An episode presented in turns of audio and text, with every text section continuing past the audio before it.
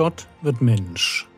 Leben und Lehre des Mannes, der Retter und Richter, Weg, Wahrheit und Leben ist.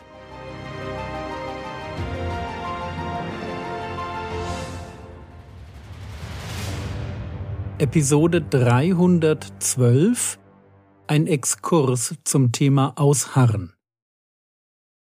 Wir haben uns in der letzten Episode diesen Text angeschaut. Matthäus Kapitel 10, die Verse 21 und 22. Es wird aber der Bruder den Bruder zum Tode überliefern und der Vater das Kind. Und Kinder werden sich erheben gegen die Eltern und sie zu Tode bringen. Und ihr werdet von allen gehasst werden um meines Namens willen. Wer aber ausharrt bis ans Ende, der wird gerettet werden. Geistliches Leben hat ganz viel mit Ausharren zu tun. Deshalb heißt es hier, wer ausharrt bis ans Ende, der wird gerettet werden. Wir müssen bei solchen Stellen, die vom Ausharren sprechen, meines Erachtens aufpassen, dass wir nicht vergessen, was es in einem biblischen Kontext bedeutet, auszuharren. Ausharren, dranbleiben, nicht aufgeben, das klingt so sehr nach Anspruch und Leistung, dass ganz schnell die Frage im Raum steht, werde ich das schaffen? Was, wenn die Verfolgung einmal so schlimm wird, dass ich sie nicht mehr ertrage? Verliere ich dann meine Errettung?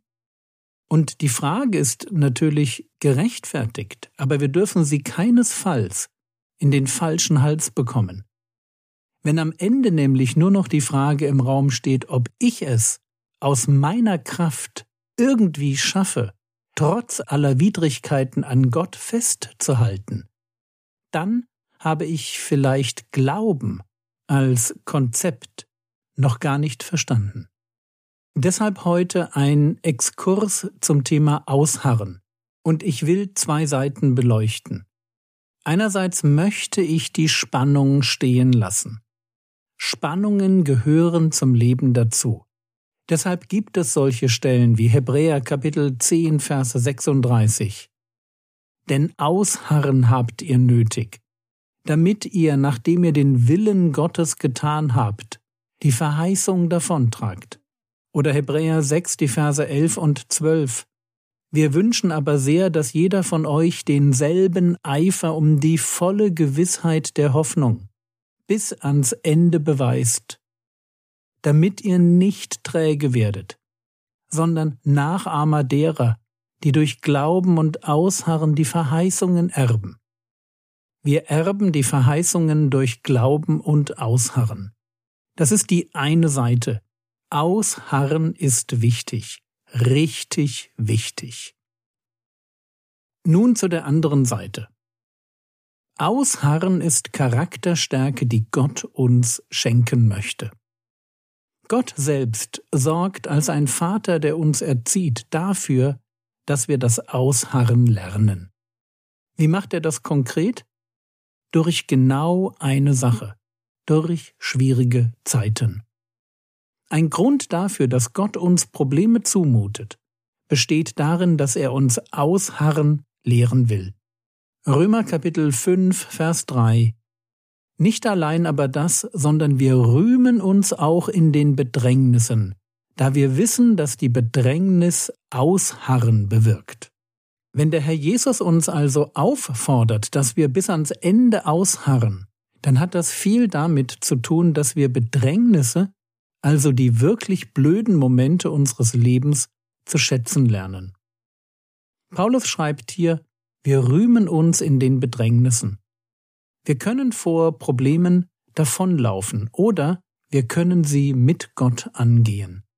Und wenn wir sie mit Gott angehen, werden sie uns verändern. Sie werden uns reifer, stärker, widerstandsfähiger machen. Ein Überwinder wird man durch Übung. Also einerseits ist Ausharren Pflicht, unsere Verantwortung als Christ. Andererseits wirkt Gott in uns ausharren. Er selbst sorgt dafür, dass wir den Anforderungen, die auf uns zukommen, gewachsen sind. Deshalb ist Gott auch ein Gott des Ausharrens und der Ermunterung Er will nicht, dass wir irgendwann vom Leben überfordert sind. Allerdings nimmt er uns den richtigen Umgang mit Schwierigkeiten auch nicht ab. Frage, wie sieht der eigentlich aus? Wie gehe ich als Christ mit Bedrängnissen richtig um? Und hier an genau der Stelle kommt der Glaube ins Spiel. Ausharren hat nichts mit Zähne zusammenbeißen und schauen, dass ich es irgendwie schaffe zu tun. Ich sage das besser noch einmal. Ausharren hat nichts damit zu tun, dass ich es aus meiner Kraft heraus irgendwie schaffe, meine Probleme zu lösen. So funktioniert Ausharren nicht. Jedenfalls nicht für Christen. Wir sind im Ausharren total aktiv, wir denken nach und treffen Entscheidungen. Aber die Kraft für das Ausharren kommt aus dem Stillsein und aus dem Vertrauen, also aus dem Glauben. Ich hoffe sehr, dass ich jetzt niemandem etwas Neues erzähle. Aber ein Leben aus Glauben ist ein Leben aus dem Vertrauen in Gott. Das war immer schon so. Jesaja 30, Vers 15. Denn so spricht der Herr, Herr, der Heilige Israels. Durch Umkehr und durch Ruhe werdet ihr gerettet. In Stillsein und in Vertrauen ist eure Stärke. Schöner Vers, oder? In Stillsein und in Vertrauen ist eure Stärke. Die Stärke eines Gläubigen liegt nicht in der Hektik, die er verbreitet, oder in den guten Beziehungen, die er hat, oder in den finanziellen Möglichkeiten, die ihm zur Verfügung stehen. So denken Heiden, dass Stärke aus Aktion, aus Vitamin B oder einem dicken Bankkonto erwächst. Wer schnell reagiert, die richtigen Leute kennt und über finanzielle Sicherheit verfügt, der ist stark. Falsch. Ganz falsch. Es braucht nur das richtige Problem. Und dann nützen Erfahrungen, Freunde und Geld gar nichts mehr. Und deshalb sollten wir als Gläubige schleunigst lernen, was das heißt. In Stillsein, und in Vertrauen ist eure Stärke. Wenn wir im Bild gesprochen durch ein Tal voller Todesschatten gehen müssen, wenn wir Angst bekommen, dann ist erst einmal nur eine Sache wichtig, dass wir die Nähe zum guten Hirten suchen, dass wir uns von seinem Vorbild anspornen lassen und vor ihm still werden, dass wir nicht aufhören, ihm zu vertrauen. Es ist seine Nähe, die mich tröstet und mir Sicherheit gibt. So wie es im Psalm 23, Vers 4 heißt, auch wenn ich wandere im Tal des Todesschattens, fürchte ich kein Unheil, denn du bist bei mir. Lasst uns das nie vergessen. Die Kraft fürs Ausharren finde ich nicht in mir. Sie kommt von Gott. So wie Paulus es beschreibt. Kolosser 1, Vers 11 gekräftigt mit aller Kraft nach der Macht seiner Herrlichkeit, zu allem Ausharren. Gott kräftigt zu allem Ausharren. Er tut das einerseits, indem er durch Prüfungen meinen Charakter formt, er tut das andererseits, indem er mir in der Stille seinen Trost, seine Ruhe und seine Kraft schenkt. Deshalb hat im geistlichen Leben das Ausharren ganz viel mit Loslassen zu tun. Wer Gott vertraut, der hört damit nicht auf, wenn es Schwierigkeiten gibt.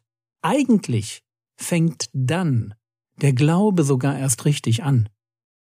Ausharren ist deshalb eigentlich ein Harren auf Gott. Ich warte auf ihn. Und Glaube ist meine Motivation weil ich Gott vertraue, weil ich weiß, dass er es gut mit mir meint und aus seiner Perspektive alles einen Sinn ergibt. Deshalb bleibe ich ruhig und harre auf ihn, warte darauf, dass er mich rettet. Wie das dann aussieht, das muss man sehen. Und damit wir uns nicht falsch verstehen, das Harren auf Gott kann mega anstrengend und herausfordernd sein. Psalm 69, Vers 4 ich bin müde von meinem Rufen, entzündet ist meine Kehle, meine Augen vergehen vom Harren auf meinen Gott. Manchmal steckt Gott uns in Situationen, die uns überfordern. Jedenfalls fühlt es sich so an. Aber es fühlt sich nur deshalb so an, weil wir immer noch viel zu sehr mit uns beschäftigt sind. Wenn wir unsere Schwäche fühlen, dann darf das Motto nicht sein, Zähne zusammenbeißen und durchhalten, sondern dann brauchen wir mehr Gott, viel mehr seine Nähe. Eines ist mir in der Seelsorge klar geworden. Der kraftlose Christ ist meistens der, der immer noch zu viel Kraft hat, um sich ganz in Gottes Arme fallen zu lassen. Würde er wirklich kraftlos sein und sich fallen lassen, wirklich loslassen, wirklich vertrauen, wirklich die Situation abgeben, dann würde er in der Stille und im Vertrauen die Kraft finden, die er sucht. Die Kraft, die wir alle brauchen, um an der Seite des guten Hirten bis ans Ende auszuharren.